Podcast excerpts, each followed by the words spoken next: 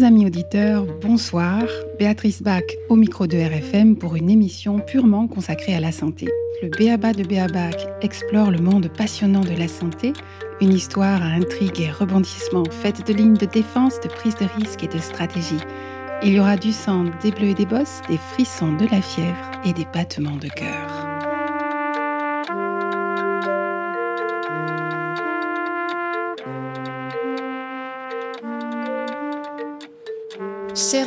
Auditeurs et chers amis téléspectateurs, Béatrice Bach pour vous servir.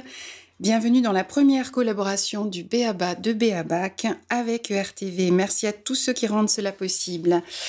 Et pour cette 17e émission, j'ai le plaisir d'accueillir pour la deuxième fois Xavier Alonso, qui était déjà venu nous voir fin 2020 pour nous parler d'autonomie en matière de santé.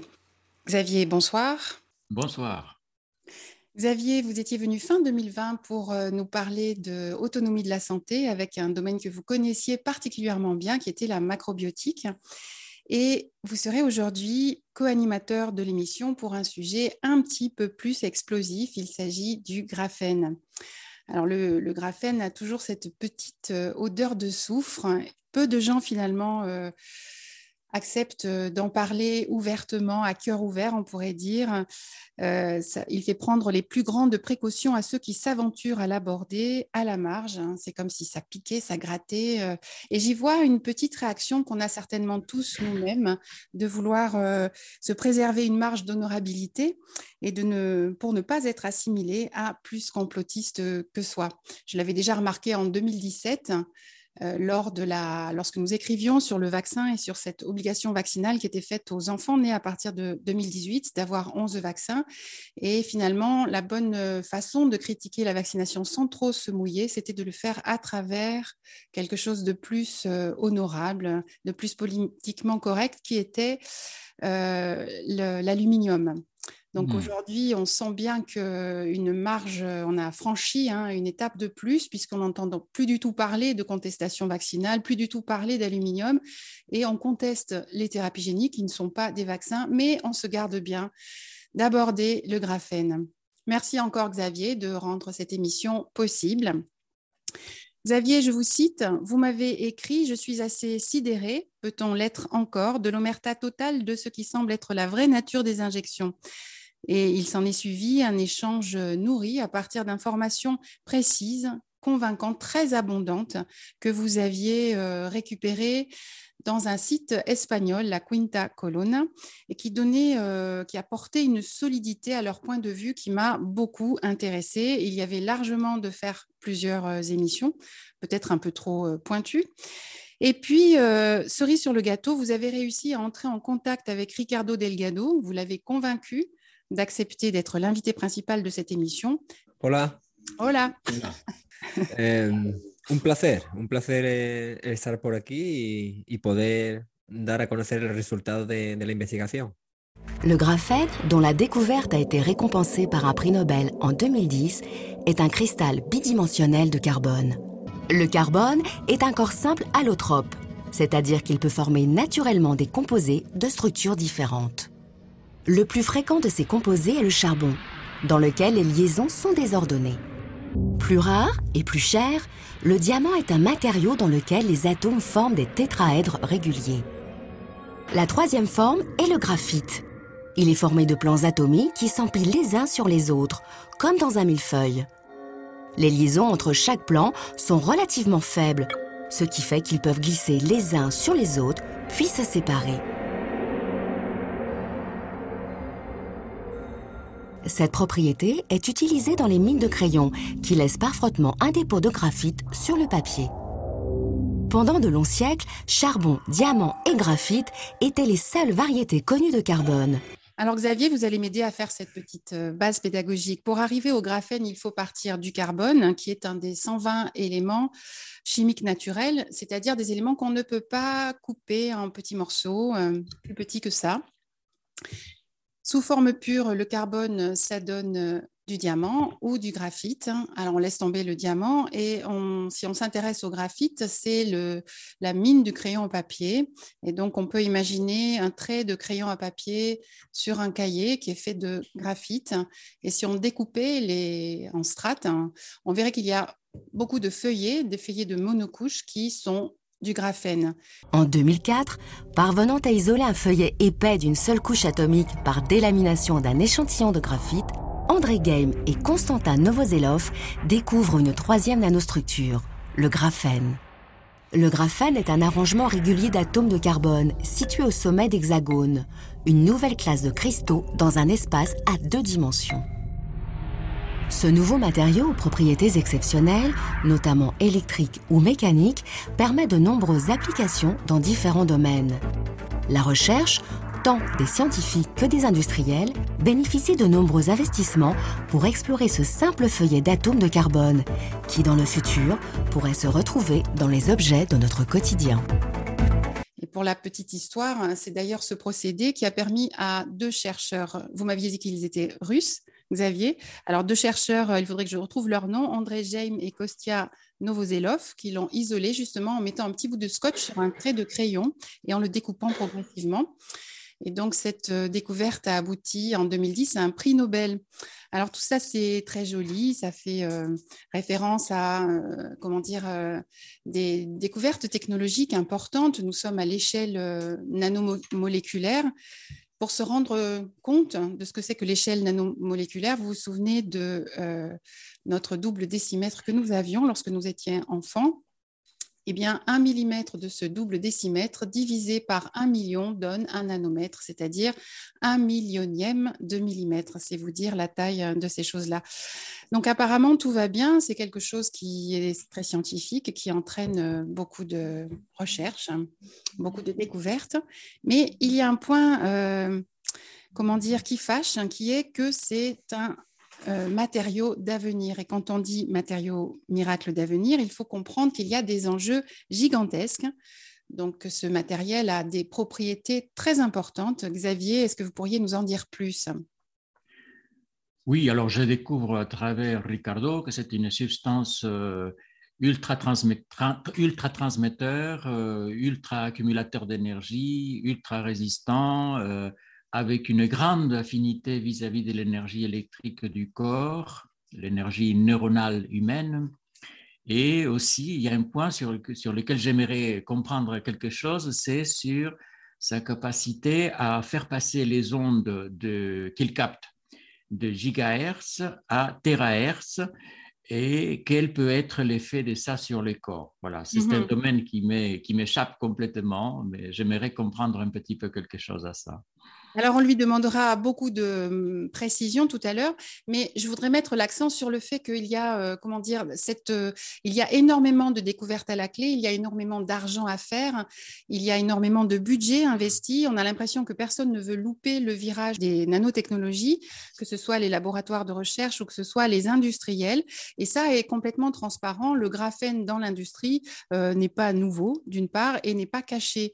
C'est-à-dire qu'on sait qu'il y a que, que l'Europe depuis 2013 a euh, mis un milliard, a investi un milliard pour un, pour un programme de recherche innovant.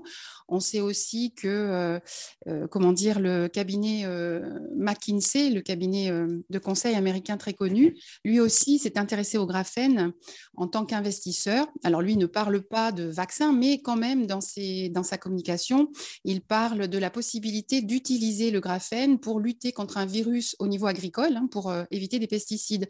Donc les ponts entre euh, ces différents secteurs sont assez minces et on peut imaginer qu'il euh, y aura des passerelles possibles. Euh, il y a la société Graphene Flagship, par exemple, qui est financée par l'Union européenne, a aussi édité un petit, catalogue de neuf pages qui est très comment dire, documenté sur toutes les utilisations possibles du graphène.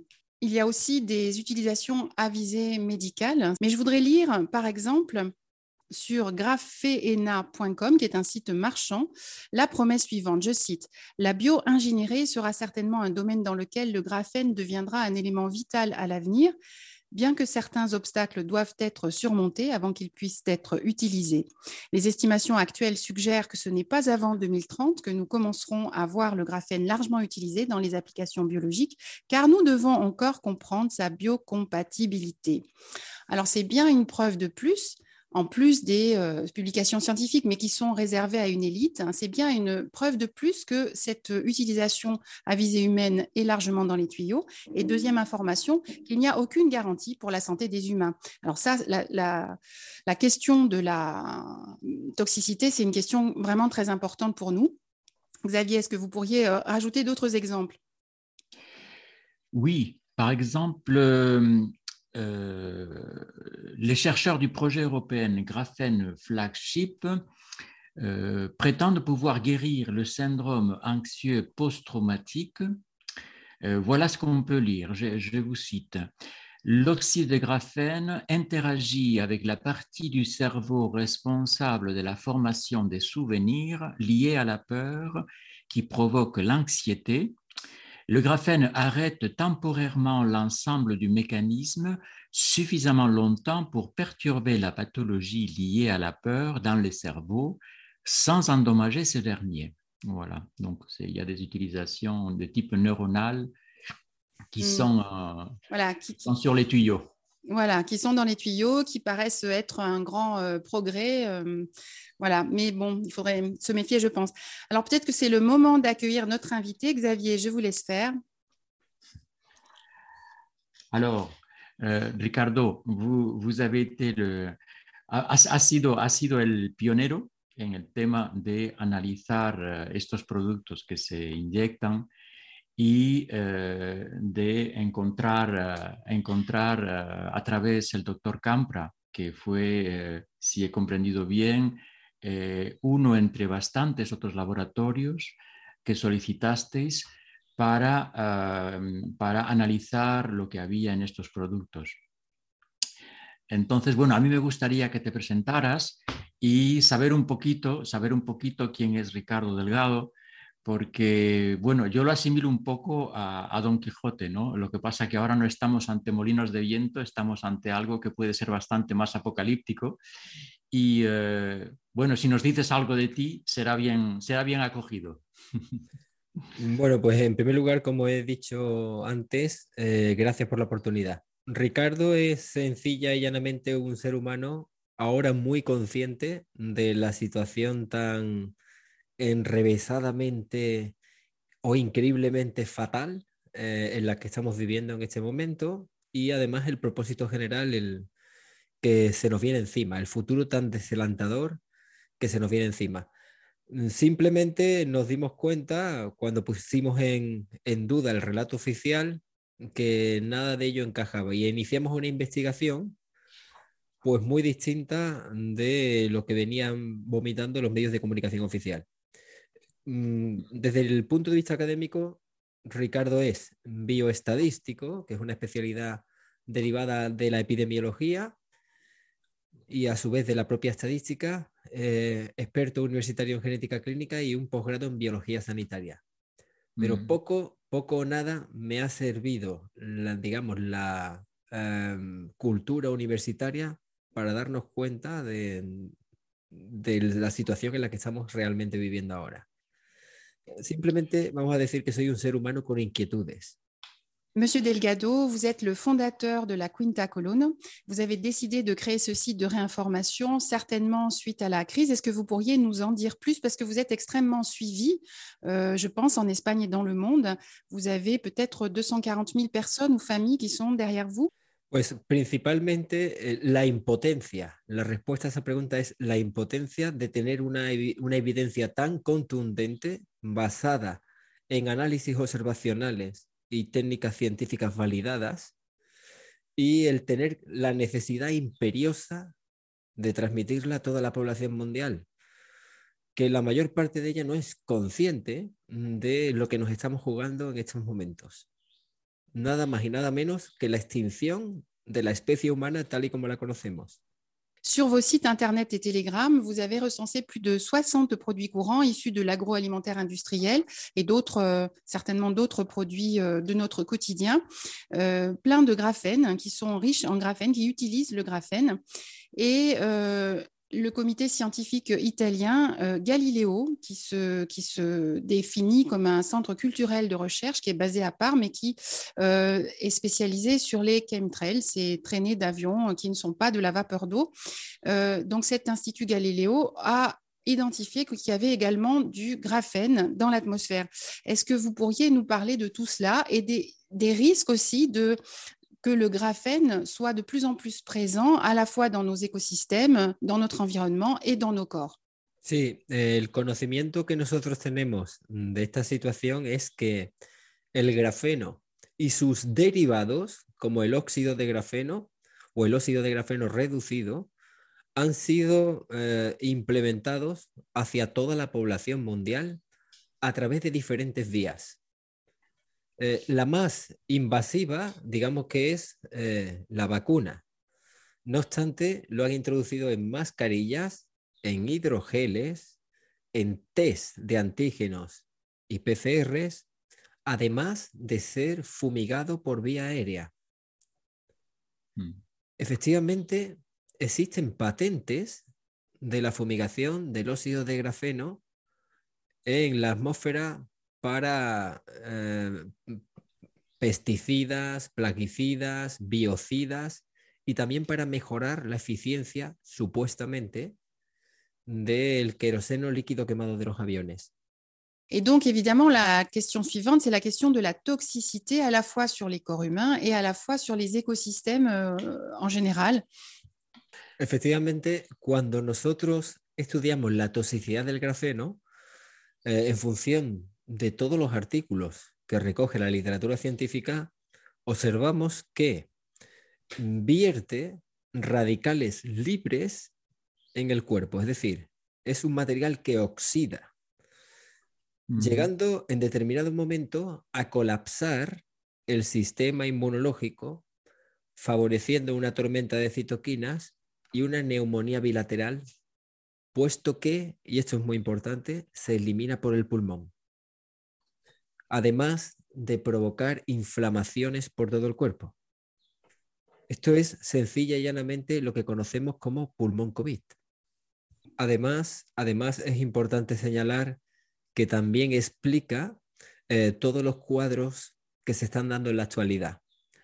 Sabemos que el grafeno es un superconductor, por tanto, en el cuerpo se va a alojar en la línea de conducción eléctrica, que es el sistema nervioso central, y el corazón cuando entra en actividad cardíaca. En el sistema nervioso central genera eh, alteraciones del mismo, alteraciones del sistema nervioso central, paraplegias, inmovilización de miembros, eh, etc. En el corazón genera arritmias, porque tiene capacidad para absorber la energía y generar descargas. Es decir, el grafeno es una batería. Se va cargando en función de la radiación electromagnética que absorbe.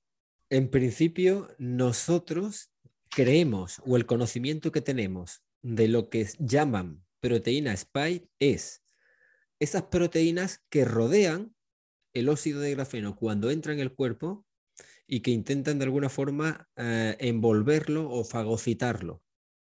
El efecto se conoce como efecto corona biológica. D'accord. Mais en, euh, sans vaccination, euh, le, la, comment dire, le, le SARS-CoV produit de la protéine spike qui inflamme le cœur tout autant et il n'y a pas de graphène.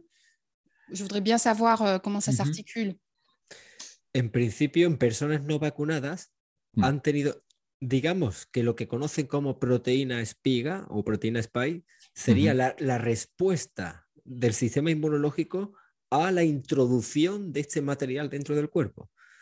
Pero en sí, el origen de las inflamaciones, el origen de la neurodegeneración, el origen del cáncer y en definitiva del pulmón COVID es el óxido de grafeno reducido. En definitiva, el SARS-CoV-2 el inexistente SARS-CoV-2 de la versión oficial es el óxido de grafeno reducido en la vida real. Lo que nosotros sabemos es que el óxido de grafeno genera toda la sintomatología COVID, absolutamente al 100% de forma exhaustiva. además de cáncer, neurodegeneración, mutagénesis, infertilidad. Donc, pour bien comprendre, bien avant l'introduction des, des, des, thérapies géniques avec euh, du graphène, c'était le graphène par d'autres voies qui était responsable de ces réactions-là. Exactement, oui. C'est ça qu'il veut dire, oui.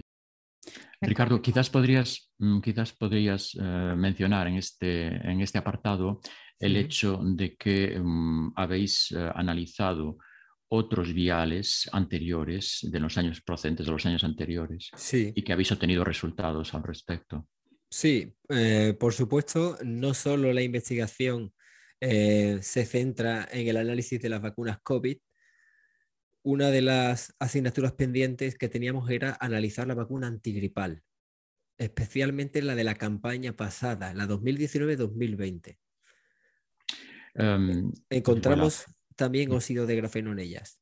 A, a, día de, a día de hoy estamos, ayer mismo, analizando otro tipo de inyectables y en todos estamos encontrando este material, el óxido de grafeno. Uh, hablas de vacunas, sí, Ricardo. Vacunas, mm. sueros fisiológicos, eh, mm. cualquier tipo de inyectable, colirios, llevan óxido de grafeno. Ça veut dire que la proportion de graphène dans les produits augmente et que le nombre de produits qui contiennent du graphène augmente, c'est ça? C'est ça qu'on a mesuré? Mm, Non, il est en train de dire qu'ils en trouvent la présence du graphène dans d'autres produits injectables de, de consommation courante, d'utilisation médicale courante. Et à quand remonte cette introduction? Parce que ça, on a découvert le graphène il y a 20 ans. Ça, ça, à quand remontent euh, toutes ces in introductions? Pensamos, intuimos que al menos desde el año 2017, de forma muy invasiva en el 2018, donde ya aparecían las neumonías bilaterales, inflamaciones y lo que hoy se conoce como pulmón COVID. D'accord. Donc, avant la pandémie, il y avait une symptomatologie dans la population et oui. que maintenant, Ricardo Delgado, euh, comment dire, rapproche avec le graphène. Exactement, oui. Mm. Ricardo, entonces, vosotros llegasteis a la conclusión de que el contenido de las vacunas había que analizarlo. Contactasteis con unos 10 laboratorios universitarios, según he comprendido, y que el, que el doctor Campra aceptó de la Universidad de Almería y eh, produjo conclusiones que están a disposición del público desde hace ya alrededor de un año en una página web, ResearchGate, sí. que recoge investigaciones científicas a nivel mundial. Eh, daremos las referencias eh, en postproducción. ¿Podrías resumir las conclusiones para nuestros auditores? Sí. el doctor Campra realizó ya tres, tres informes. El primero, un informe preliminar para, uh, digamos, um, refutar la hipótesis inicial de grafeno en las vacunas, puesto que nosotros teníamos esa hipótesis eh, de, de, indicio alto. Ahí ya aparecían eh, serias evidencias de, de derivados del grafeno en la muestra. Y cuatro meses después se obtuvo un informe técnico final esta vez sometiendo los análisis anteriores y de siete viales de cuatro marcas distintas a técnica micro-Raman. Es una técnica que asocia la imagen del objeto de apariencia grafénica con los picos característicos del grafeno en este caso. Por lo tanto, ya no había ningún tipo de dudas de que quedaba caracterizado de forma inequívocamente concluyente el material. Óxido de grafeno reducido. ¿Cuántos, cuántos uh, viales me habéis dicho? Siete, siete viales de cuatro marcas distintas, AstraZeneca, Moderna, Janssen y Pfizer. Imp importante, después se obtuvo también otro informe del doctor Campra y otro posterior de la quinta columna, donde aparecían eh, también patrones artificiales y microtecnología, además del grafeno. Microtechnologie, c'est les nanoparticules qui s'assemblent, c'est bien ça No. no. ¿Qué nos puedes decir sobre la microtecnología que habéis encontrado? La microtecnología que, que nosotros hemos evidenciado es eh, a través del microscopio óptico. Para encontrar indicios de nanotecnología debería ser en un microscopio electrónico, microscopio electrónica de transmisión. No obstante, eh, lo que hemos identificado, algunos de los patrones artificiales que hemos visto cuando hemos comparado con la literatura científica. Là, on parle du docteur Campra, hein? on parle de... C'est le docteur Campra qui a vu et eux aussi, ils ont confirmé, c'est-à-dire que l'observation a été, euh, disons, confirmée mutuellement. Mm. Entre, Hemos... en, pardon, entre le docteur Campra et Ricardo Delgado entre... Oui. Euh. Okay. Me pregunta si habéis visto imágenes bastante similares, eh, los sí. dos estudios. No solo, no solo aquí en España el doctor Campra y yo particularmente, también el doctor Sevillano, y después en otras partes del mundo mm, idénticos resultados. Nueva Zelanda, Australia, Alemania, Estados Unidos, eh, Chile, Argentina, Corea. Estos, estos estudios que han tenido lugar en otros países eran con microscopio óptico simplemente. No, eh, en Reino Unido, por ejemplo, además de microscopia óptica, también han hecho microraman. Hmm. Oui, est-ce qu'on peut définir la microtechnologie pour les auditeurs Nosotros tenemos un científico que responde al seudónimo de Mick Andersen, que es un científico conocido, pero que se reserva de forma anónima, que ha identificado eh, las imágenes observadas al microscopio cuando se han comparado con la literatura científica. Y hemos obtenido eh, micro routers, micro rectenas, microantenas, antenas plasmónicas, códex de encriptación de comunicaciones y puertas lógicas tenemos en eh, la base de datos aproximadamente mil y pico de imágenes. También tenemos vídeos y cómo ese tipo de estructuras artificiales se van autoensamblando. Voilà, ça c'est extrêmement important, extrêmement intéressant. Donc vous avez filmé au microscope des images d'auto-assemblage qui sont un phénomène connu, je crois, puisque les premières publications sur des nanoparticules avec capacité euh, d'auto-assemblage remontent à 5 ans environ. Et euh, de notre côté, il y a quand même cette preuve absolue de la présence des nanotechnologies dans les vaccins qui est constituée par les signaux Bluetooth émis par les vaccinés. Euh, le lien qu'on peut faire entre les deux est quand même euh, extrêmement effrayant et ça nous mène à la question du, sens. Quel est le sens à tout ça? Quel est, la, quel est le projet qui pourrait y avoir derrière? Le tema del Bluetooth el que los vacunados, la mayoría de ellos, emiten direcciones MAC que son visibles, como yo, por ejemplo, tengo aquí, eh, de mis vecinos vacunados, pues, y que puede comprobar cualquiera. Eso quiere decir que esos micro routers que hemos caracterizado desde el punto de vista óptico al microscopio, necesitan, bueno, están emitiendo esas señales, pero también están recibiendo instrucciones, como todo router. Eh, para que puedan funcionar necesitan una batería.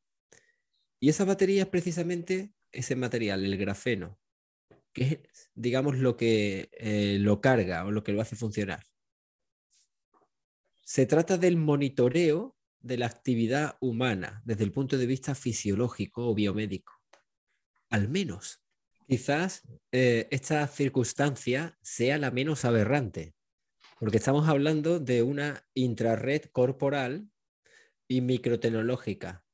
La más preocupante es la nanotecnológica y la que entra dentro del campo de la neurociencia, el control mental de la población. Eh, me gustaría que nos explicaras en detalle cuál es, desde el estado actual de vuestras investigaciones, el tipo de interacción que se produce entre las ondas emitidas por las antenas de telefonía y el grafeno introducido en los cuerpos y también entre, igualmente, entre esas ondas y la, la microtecnología que habéis identificado. Sí, pues eh, en primer lugar, e, es sencillo de entender. El grafeno tiene una función.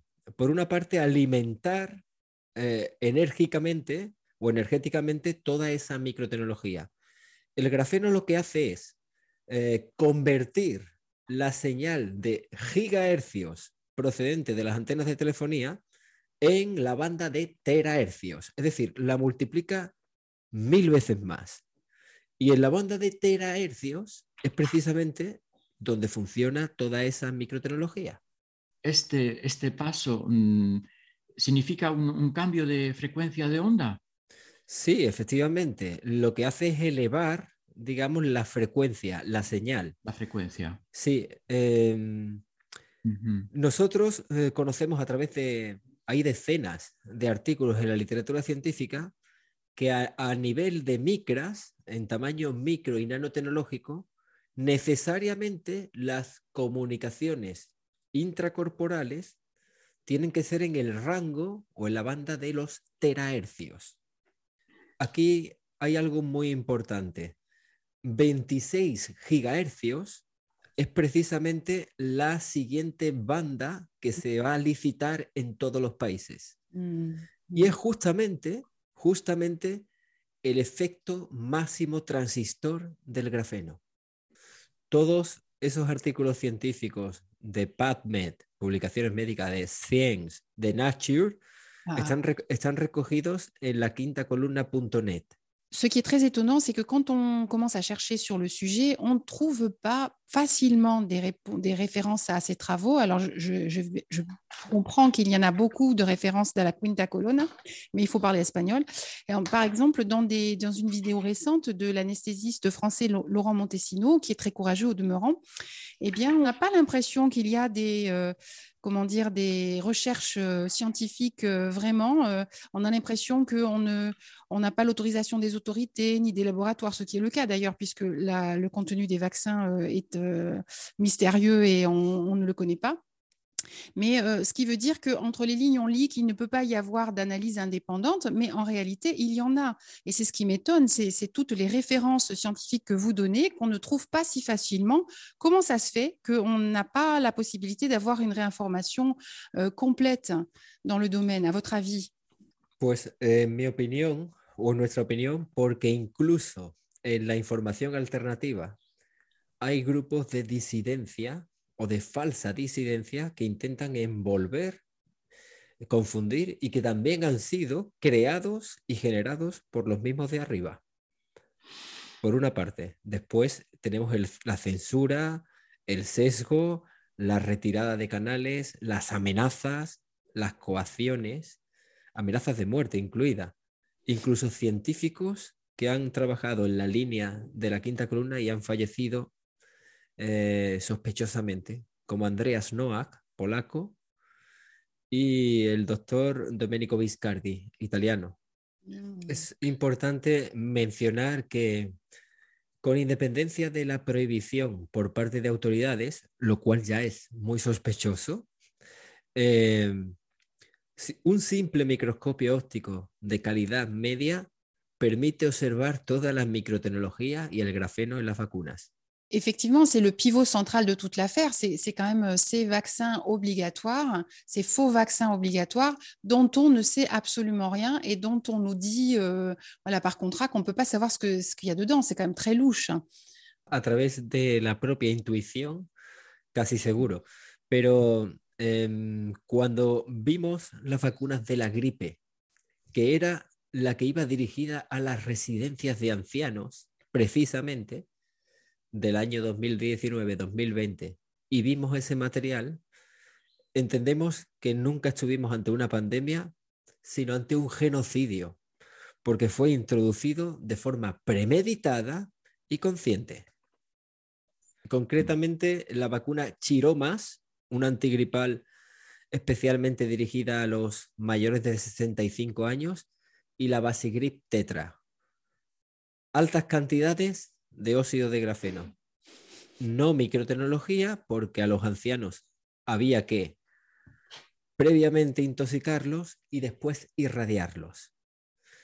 Hay algo muy importante que, que tenemos que decir. El grafeno es un material radiomodulable.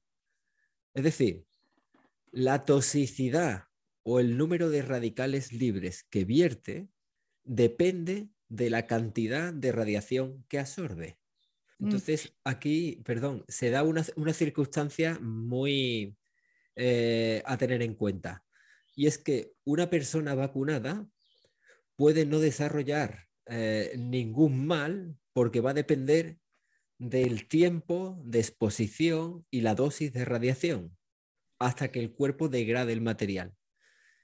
Y sin embargo, eh, una persona que también pueda estar vacunada puede desarrollar fácilmente o morir súbitamente por el fenómeno de arritmia o desarrollar el pulmón COVID a medio plazo porque está absorbiendo mucha cantidad de radiación porque vive cerca de una antena, por ejemplo.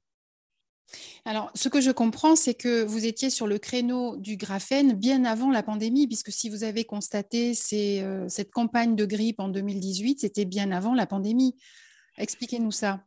No, la, pista del grafeno surgió cuando encontramos el fenómeno magnético mm, después del pinchazo. Mm, teníamos, teníamos, más indicios. Eh, eh, nos dimos cuenta de que aparte de ser el material de moda, tenía aplicaciones biomédicas, era un condensador energético eh, y los, directivos de la Grafenflaschig eran también directivos de AstraZeneca, Glaxo y Merck.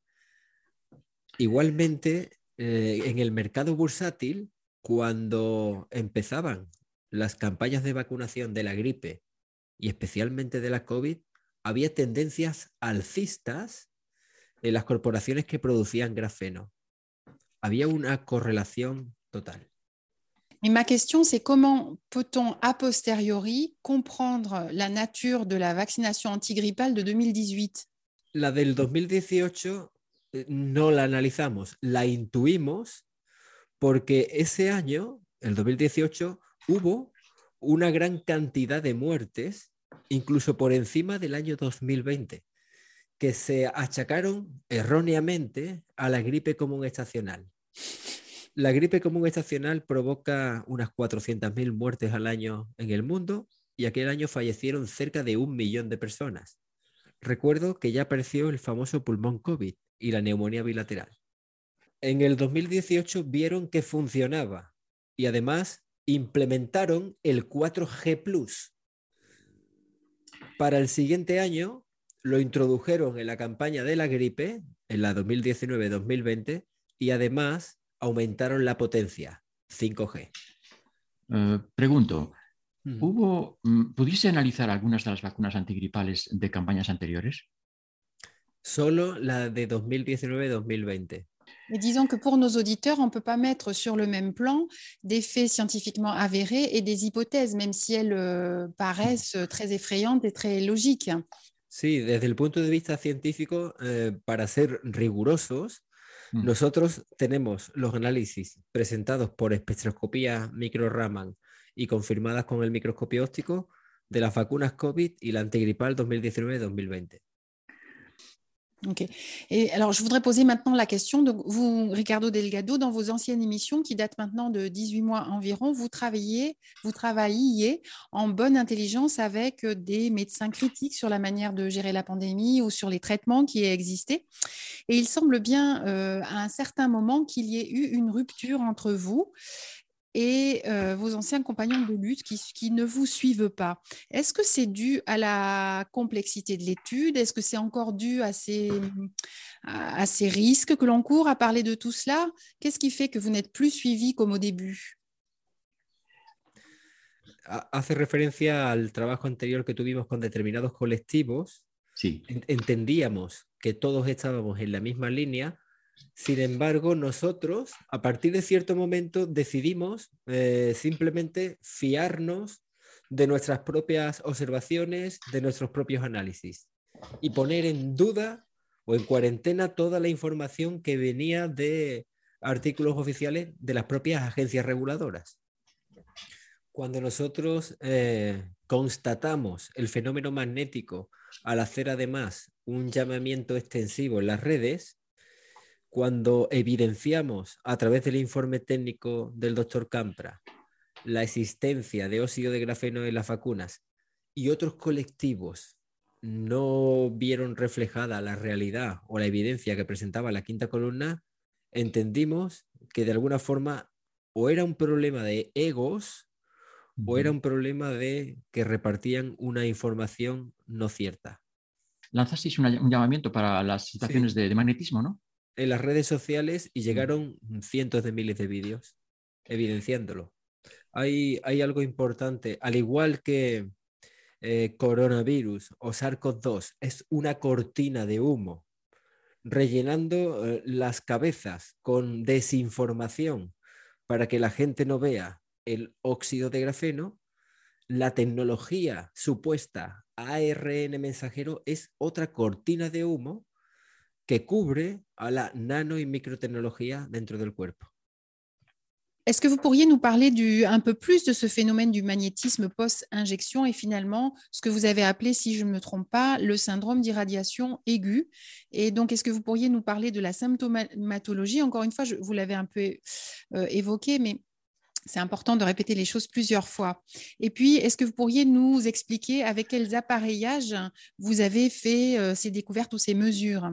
Sí, efectivamente el, fenómeno magnético es constatable no solo con objetos metálicos o imanes, también a través de aparatos de medición o detección electromagnética como este. Precisamente, es? Este es un detector Camun de marca, es un detector de radiación electromagnética, unos 20 euros. Si, si yo lo enciendo y lo acerco aquí, empieza a pitar porque detecta un campo eléctrico que genera un campo electromagnético. Este, eh, si se acercaba cerca de la zona de la inoculación y después del sistema nervioso central y la cabeza, daba eh, señales altas. El fenómeno magnético es consecuencia de que el grafeno como batería genera un campo electromagnético, es decir, es una corriente eléctrica que genera un campo electromagnético, una corriente alterna además. Después tenemos este otro tipo de aparatos que mide la, radiación electromagnética del entorno, la procedente de antenas de telefonía. Okay. ¿Cómo se llama ese aparato, sabes? Este es BR-9A. Es un detector de, mm, de, de detector de radiación electromagnética procedentes de, antenas de telefonía. Precisamente hemos observado que cuando empiezan sus artificiales olas, sube la intensidad en esos aparatos electromagnéticos. Por lo tanto, eh, podemos decir que eh, el grafeno solo potencia los daños de la radiación. Cuando, cuando tomamos la literatura eh, el síndrome de irradiación aguda, nos damos cuenta de que es exactamente la sintomatología COVID.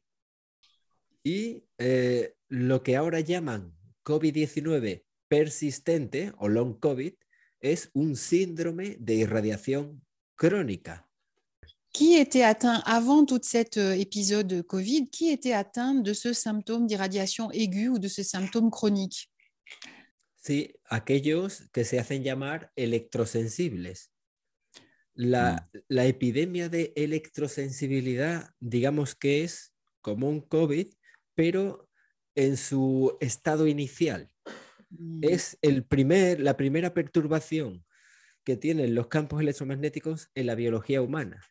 Donc, c'est encore un, ça reste un sujet de recherche très nouveau pour la médecine et pas encore très bien euh, accueilli par la médecine. On sait que les électrosensibles sont souvent incompris et se sont souvent les, laissés pour compte un peu. Ese es el problema, que la mayor parte de la medicina moderna, el 99% de los médicos, o no tienen conocimientos de radiología o no contemplan los daños de la radiación no ionizante procedente de antenas. Es por ello que, nunca pudieron llegar a pensar que esto es precisamente un síndrome de irradiación y creyeran la falsa versión oficial de un inexistente coronavirus. el, el, grafeno solo potencia los daños de la radiación, los marca a los individuos. Estoy entendiendo la pregunta. Si tienen un virus SARS-CoV-2 aislado, cultivado o alguna de sus variantes, Eso es Efectivamente, la respuesta fue no. Desde nuestro país, al igual que el de 180 instituciones del mundo, aunque parezca mentira, se ha preguntado acerca de una secuenciación real del famoso SARS-CoV-2. Por muchas veces repetido, no tenemos secuenciación real ni aislado de ningún nuevo patógeno. No existe en la naturaleza, por tanto, el famoso SARS-CoV-2. Hay un constructo virtual a partir de cierto material genético de tres chinos con neumonía, precisamente en Wuhan, y en ningún momento, es decir, el software informático es el que rellena, digamos, todo ese constructo virtual. Es una secuenciación artificial, no existe. Nos hables un poquito más de eso, porque es un, es un tipo de información que eh, es muy difícil de obtener. ¿Cuál es la metodología actualmente para eh, obtener eso que llaman la secuenciación del virus. Sí, pues vamos a desarrollarlo un poquito más eh, extensamente.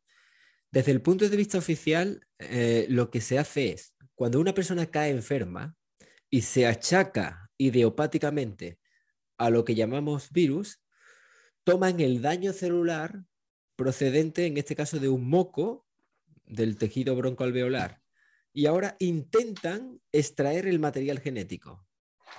A partir de una semilla inicial, como puede ser el 1% de la, de la composición real, donde hay una secuencia de nucleótidos que va a determinar, digamos, la genética del material, un software informático extrapola o inventa el resto, el 99%, rellenando incluso los huecos que faltan.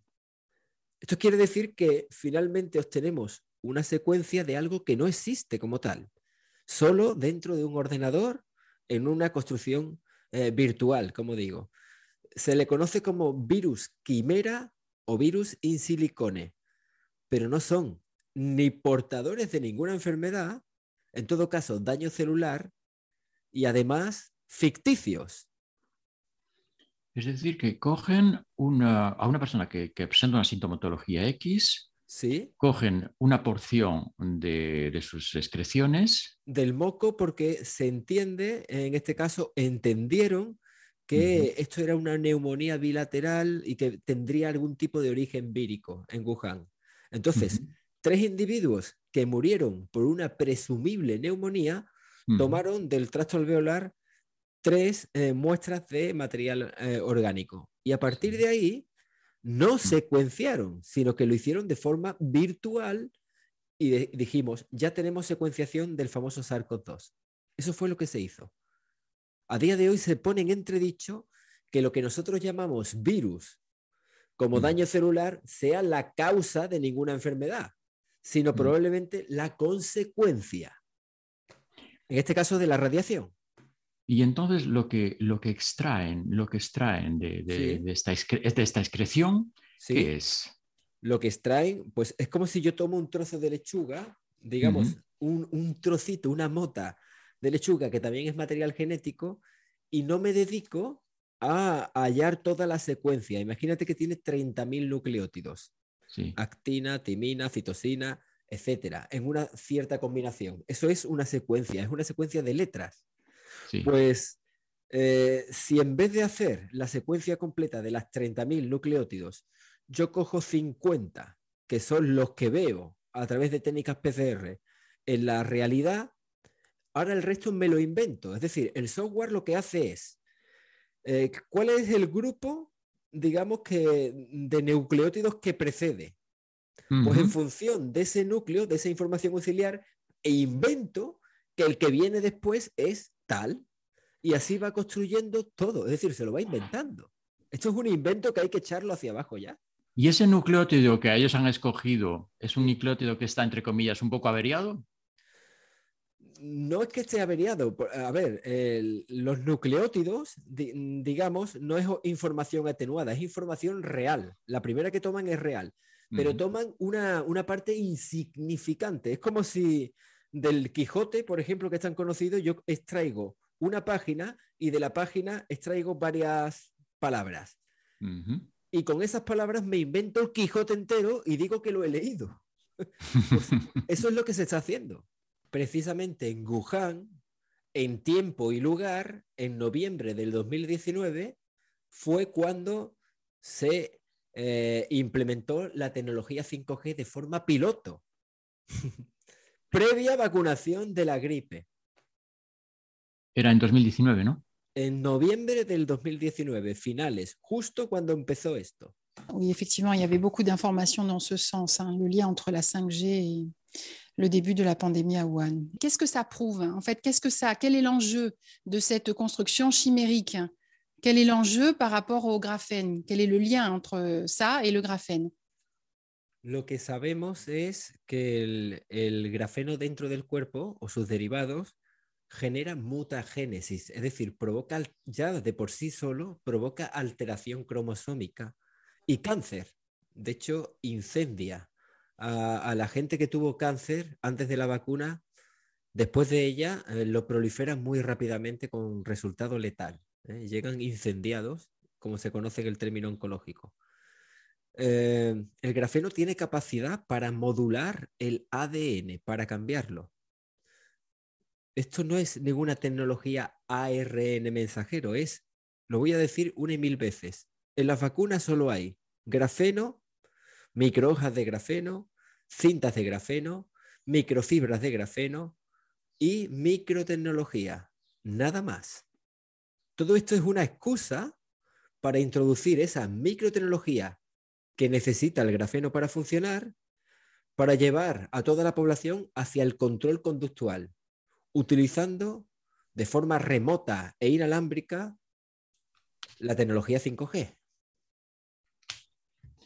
El, grafeno es la interfaz, es la interfaz cerebro-máquina del que habla Klaus Por eso, eh, Sebastián Piñeira, presidente de Chile, ha implantado la ley de neuroderechos, justamente en este momento, y a instancias del neurocientífico español Rafael Juste, que ha estado trabajando en el cerebro y en el grafeno. Al observar el despliegue de la 4G y de la 5G en todo el mundo, parece que en las zonas más afectadas por los síntomas de COVID son aquellas en las que el despliegue es más amplio. Eh, se ha anunciado que las antenas de telefonía móvil, ya lo has mencionado, van a pasar a una frecuencia de 26 GHz eh, a partir de junio de 2022. Eh, bueno, dinos algo sobre, estos dos temas. Sí, pues efectivamente lo que se hace llamar sintomatología COVID, verdadero COVID, es mucho más alta donde hay mayor radiación electromagnética. Mm. Precisamente el microbiólogo Bartomeu Palleras Cifre, aquí en nuestro país, desarrolló el informe Palleras, donde nos decía poco más o menos que este famoso pero inexistente virus tenía frontera. ¿Saben ustedes que en el centro de África no hay, hay cero muertes por COVID? Y es precisamente porque no hay infraestructura telefónica. Nada de ella. Entonces, esto es muy relevante. Eh, efectivamente, la enfermedad aparece como fruto de la radiación, porque es un síndrome de irradiación aguda, aparece allí donde hay antenas de telefonía móvil y con mucha, digamos, con más potencia, 4G, 4G Plus y 5G. Donde no la hay, apenas hay enfermedad. Y después, respecto a la consecuencia de licitar a 26 GHz, ¿cuál es la consecuencia? Ninguna buena, porque en esa frecuencia el grafeno tiene el máximo efecto transistor. Por lo tanto, va a multiplicar la frecuencia de forma óptima y a la vez los daños de forma óptima. Las consecuencias podrían ser tres o cuatro veces más muertos de lo que ahora estamos viendo. También la neuromodulación. Queremos pensar que es que van a empezar a controlar a la gente. Pero, como digo, lo único que sabemos es que es nada bueno. On va vous proposer de commenter d'autres images effrayantes. Ce sont des images réalisées au microscope industriel sur le sérum de vaccin ARN messager sans lamelles posées dessus. Et donc, euh, deux choses à retenir. Ces images apparemment sont reproductibles Et deuxièmement, lorsque l'on fait la même chose avec un sérum de la, avec un sérum de la grippe, pardon, il ne se passe rien. Donc, est-ce que vous auriez, personne ne sait comment expliquer ce phénomène Je crois que vous avez vu les images. Quelle conclusion, euh, qu'est-ce que vous pourriez nous dire de ça? Qu'est-ce que ça vous évoque?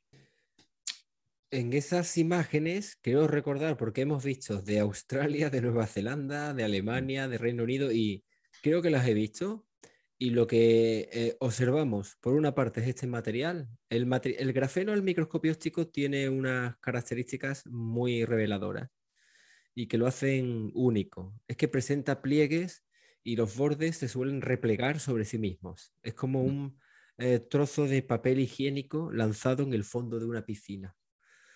Ese material aparecía. Y también aparecía eh, los patrones artificiales que ni mucho menos se corresponden con cristalizaciones de algún tipo de cristalización de sales conocidas.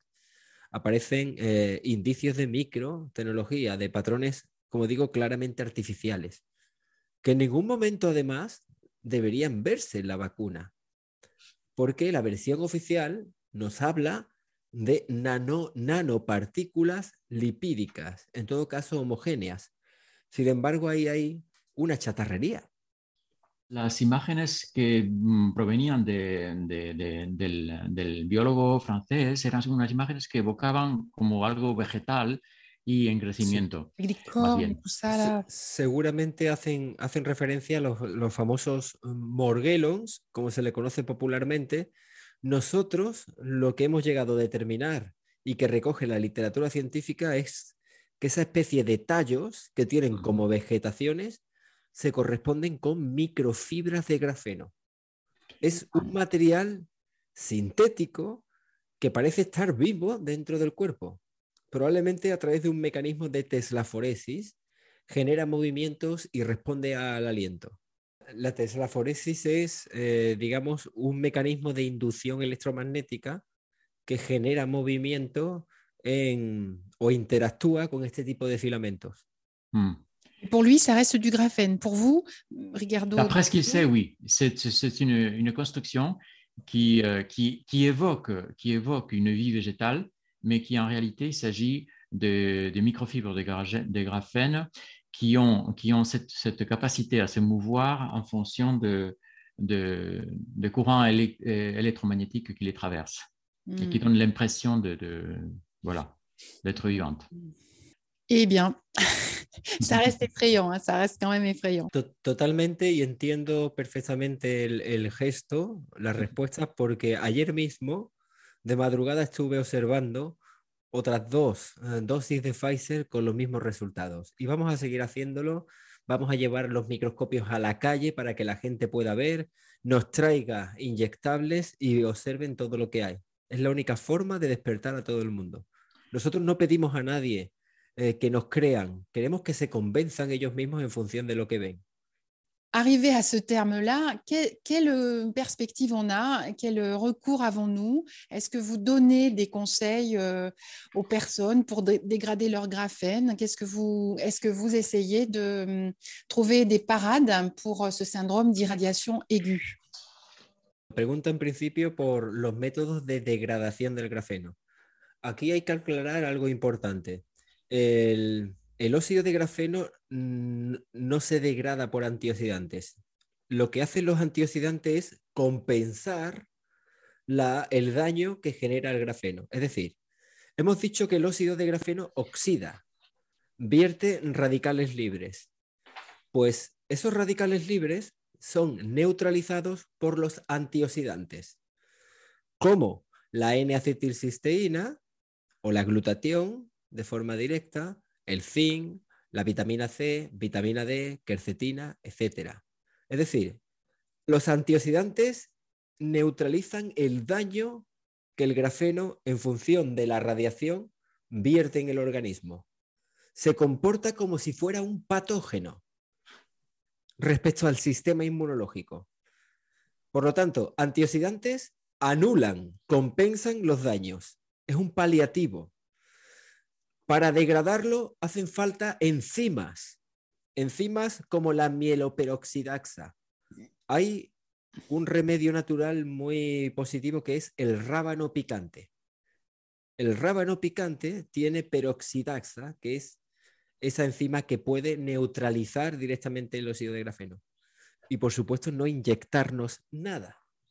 Y por, y por, supuesto, mm, alejarse lo más posible de, de, los focos de radiación, de las antenas de telefonía.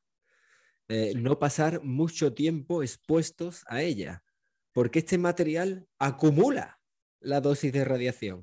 Es un condensador. De hecho, se utiliza para baterías. Donc, une bonne hygiène de vie et l'éloignement au possible des antennes. Cuando dices el rábano picante, ¿es el rábano negro o...? No, el, el morado. Al menos aquí en España es, eh, es el que se comercializa. Sí, y vale. es, digamos, el Es un natural. poco morado y un poco blanco, ¿no? Exactamente, y es el que Vale. pica, ¿no? el que tiene cierto... Ese Mm. picor precisamente lo da una enzima que es la peroxidasa del rábano picante y justamente la literatura nos dice que funciona contra la COVID. Hay, hay artículos, también la N-acetilcisteína funciona contra la COVID, también la glutatión funciona contra la COVID, también el zinc funciona contra la COVID. Todos funcionan contra la COVID porque tienen capacidad reductora, es decir, son antioxidantes. Mm. ¿Por qué nadie, ningún médico se pregunta por qué un antioxidante funciona contra un virus que además es magnético, verdad? Mm. Eh bien, je n'ai plus de questions quant à moi. Mm. Je vous remercie beaucoup. Xavier, tu as d'autres questions No, no, no, no. no. Non. Muchísimas gracias por, por la atención. Estoy abierto a una próxima entrevista porque es un tema eh, apasionante e inquietante a la vez, pero de mucha profundidad y calado y hay que asimilar los conocimientos. Y bueno, lo dicho, daros las gracias por, por todo. Très bien. Merci infiniment. Yo tengo una preguntita. Sí, ¿No se te pasa por la cabeza la, la idea de hacer un libro? Sí, y hay, hay que llevarlo a cabo no por objetivo de vender de forma No. personal, sino por dejar, digamos, el testimonio, puesto que las redes sociales, eh, pues es probable que puedan barrer, puedan censurar y puedan eliminar todo, todo el material. Hay, hay material para, para hacer una enciclopedia, casi. J'imagine bien. Bueno, muchas gracias, Ricardo. Merci. Merci. Un abrazo. Un Gracias. abrazo. A bientôt. Chers amis auditeurs, chers amis téléspectateurs, c'est la fin de cette émission. Merci de l'avoir suivi. Merci à mes invités, Xavier Alonso et surtout Ricardo Delgado, pour cette foule d'informations et de références, de quoi nous permettre de nourrir une réflexion nécessaire sur notre conduite à tenir tant individuellement que collectivement. Courage à tous, tenez bon et souvenez-vous que même et surtout les révolutionnaires ont besoin de veiller sur leur santé. Chin chin, chers auditeurs, à la prochaine.